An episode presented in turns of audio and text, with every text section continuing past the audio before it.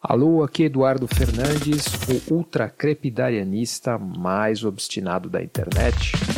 E aqui vou eu com mais um assunto que eu só sei o suficiente para te confundir. E eu estava assistindo essa semana aqui um programa que já está aí na internet faz mais de um ano já. Passou originalmente no canal Futura, e foi produzido por um sujeito que vocês devem conhecer provavelmente bem melhor que eu, o Ronaldo Lemos. Ele está envolvido com várias ações importantes do Creative Commons, uh, acadêmicas, do governo, pesquisa e open source, ou escreve na Folha de São Paulo. O Ronaldo Lemos, você já sabe, é um sujeito que está aí pensando bastante sobre tecnologia e fazendo um trabalho aí provavelmente bastante interessante. Só que eu assisti esse documentário que chama-se Expresso Futuro. É uma série que cobre a China, falando sobre o que está acontecendo lá em termos de inovação e tecnologia e como o país saiu aí em poucos anos de uma maioria rural para o estado que ele está hoje em dia em termos de inovação tecnológica. O Ronaldo Lemos chega a dizer que a maioria das cidades que ele visitou lá, são 10 cidades que ele visitou na China, aparentemente. Estão aí pelo menos 5 para 6 anos mais adiantados do que nós em termos tecnológicos, né? Nós não o Brasil, estou dizendo o resto do Ocidente, porque o Brasil você já sabe. E uma das coisas que eu fiquei espantado com esse documentário foi com pouca quantidade de pensamento crítico que estava acontecendo ali.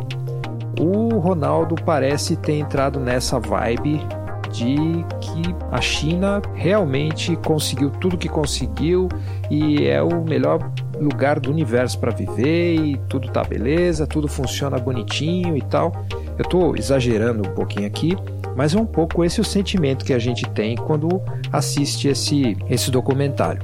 Eu tenho certeza que ele não pensa isso, tenho certeza que ele tem uma visão um pouco mais é, refinada de que isso foi feito, toda essa inovação na China foi feito com a ajuda de um estado de vigilância. E aí, eu estava assistindo em paralelo a isso, sabe-se lá por que mecânica da minha mente, eu estava reassistindo o filme do Terry Gilliam, O Brasil, que é um clássico falando sobre burocracia, sobre um estado tecnológico e policialesco e tal.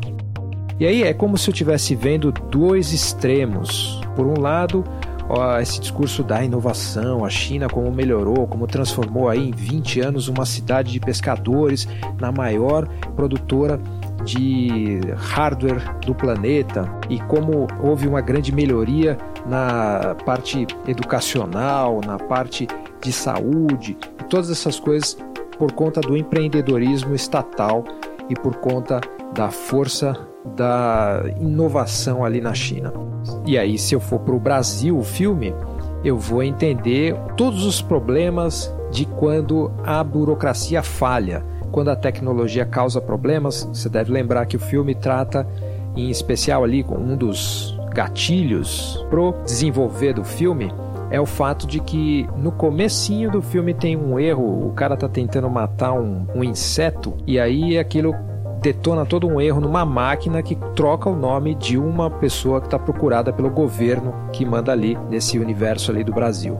E isso desencadeia toda uma série de problemas ali que a gente vai vendo todas as falhas que os órgãos governamentais tentam esconder e tentam meio que pagar e também por outro lado todas as consequências ditatoriais e problemáticas e violentas de gerenciar um país por meio desse empreendedorismo estatal, da burocracia e da organização desse sonho da ordem é, completa. Esse é um discurso muito forte dessa época do que o Brasil foi feito, o filme, assim como é um discurso muito forte da nossa época, esse que o Ronaldo Lemos de alguma forma se envolveu de um lado, a gente tem o medo da burocracia, o medo da organização, o medo do Estado, o que levou boa parte da sociedade a acreditar que o empreendedorismo extraestatal, o privado, pudesse ser melhor do que essa burocracia estatal. E hoje em dia, com as redes sociais, com as empresas de tecnologias, os novos monopólios e tantas outras coisas acontecendo, a gente está vendo que o empreendedorismo privado não é exatamente tão diferente do empreendedorismo estatal.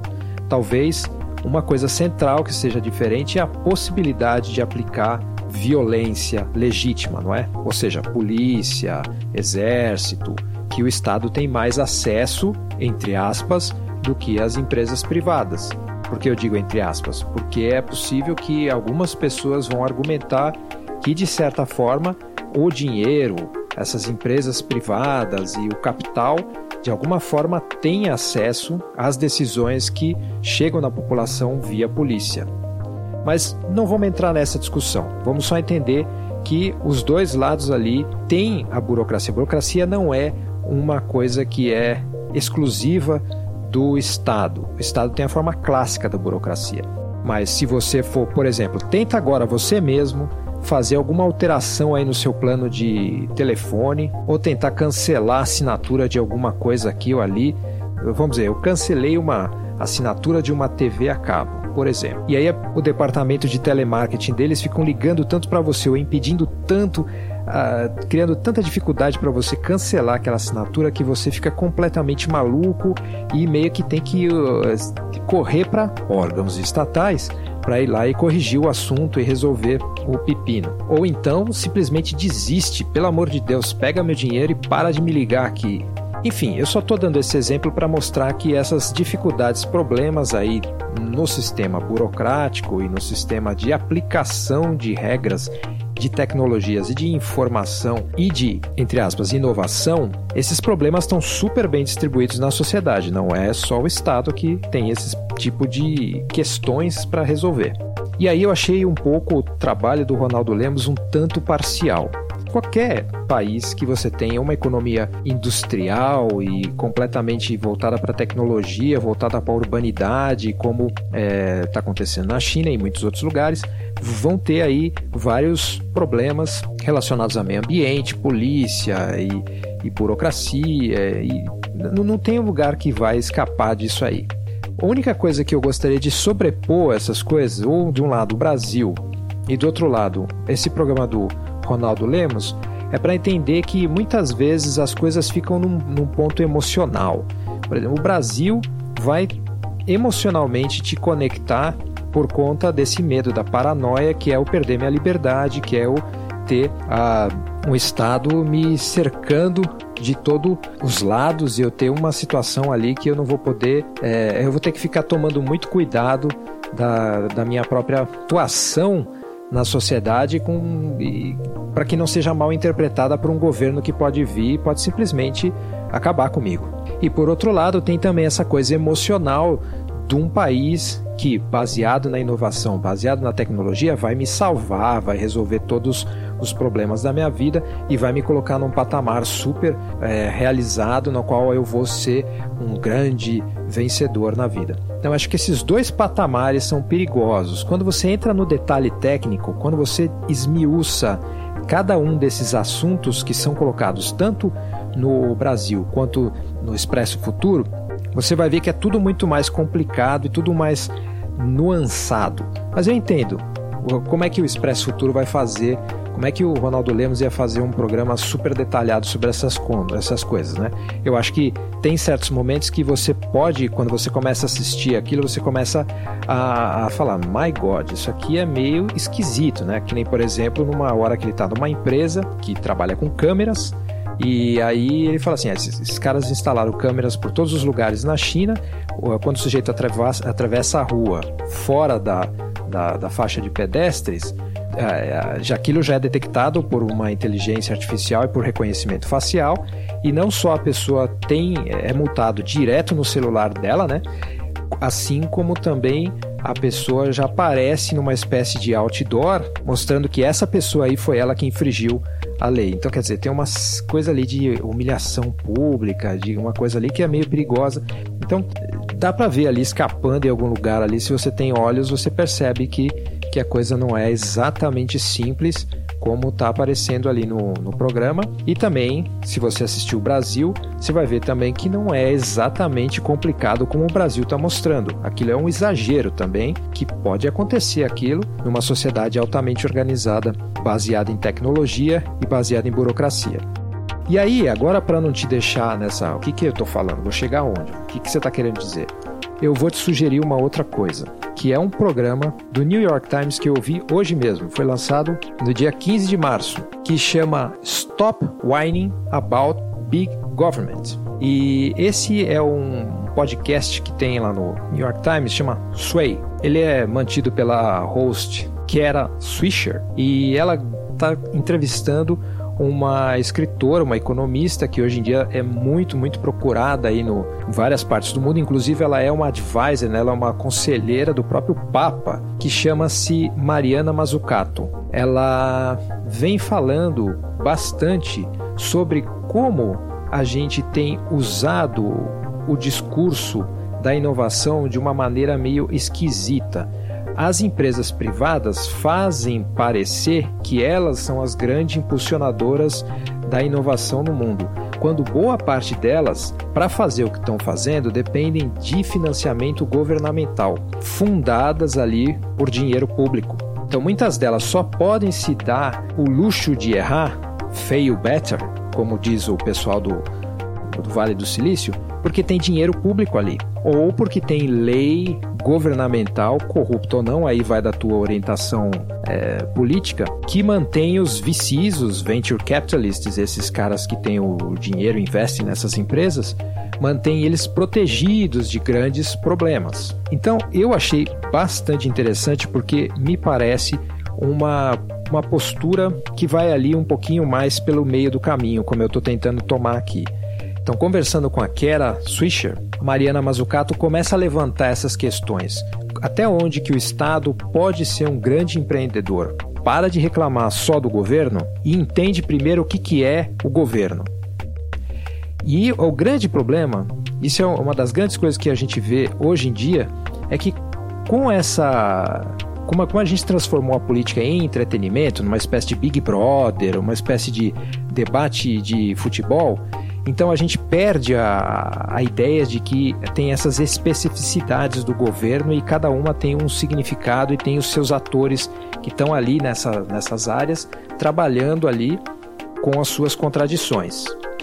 E aí a gente pega e fica lá. Eu fico só jogando areia em nesse ou naquele personagem político, eu fico só debatendo sobre eles, e aí eu esqueço dessas questões menores, que menores não, as questões maiores, porque elas estão ali na própria governança, elas estão ali no dia a dia, determinando a nossa, a nossa vida no, no seu desenvolvimento é, cotidiano. A gente esquece desses detalhes técnicos e fica lá em cima debatendo se o fulano é mal, se o fulano é nazista, se o fulano não é, se o fulano é, é bacana, o que, que eu tenho que fazer e tal. Tem uma influência, obviamente, né? O governo é uma, uma questão importante, porém, existem essas questões de governança que são muito importantes de ser tratadas. E é importante ter uma visão de como elas funcionam, não essa visão simplista de que, ah, então é isso, a, a, o mercado contra o governo, as instituições privadas contra as instituições públicas.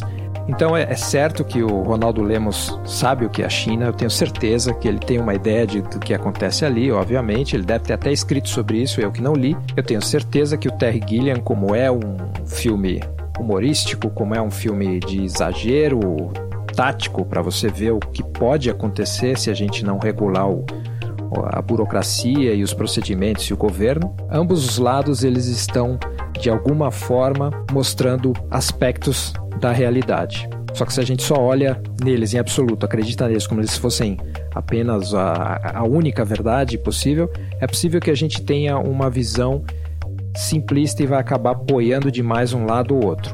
Quando que eu acho que aqui a situação está um pouco mais para o que foi discutido nesse programa Sway com a Mariana Mazzucato.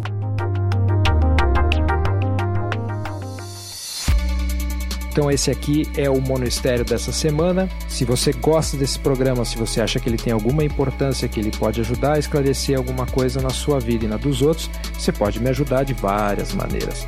Uma é comentando, divulgando para quem você acha que vai poder se beneficiar desse podcast, colaborando financeiramente com esse trabalho lá no edufme, eduf.me barra apoie assinando minha newsletter lá nesse mesmo site, ouvindo meu podcast com Eduardo Pinheiro, que sai às sextas-feiras, se chama A Hora do Diletante, etc, etc. Ok? Então até semana que vem. Obrigado por ouvir.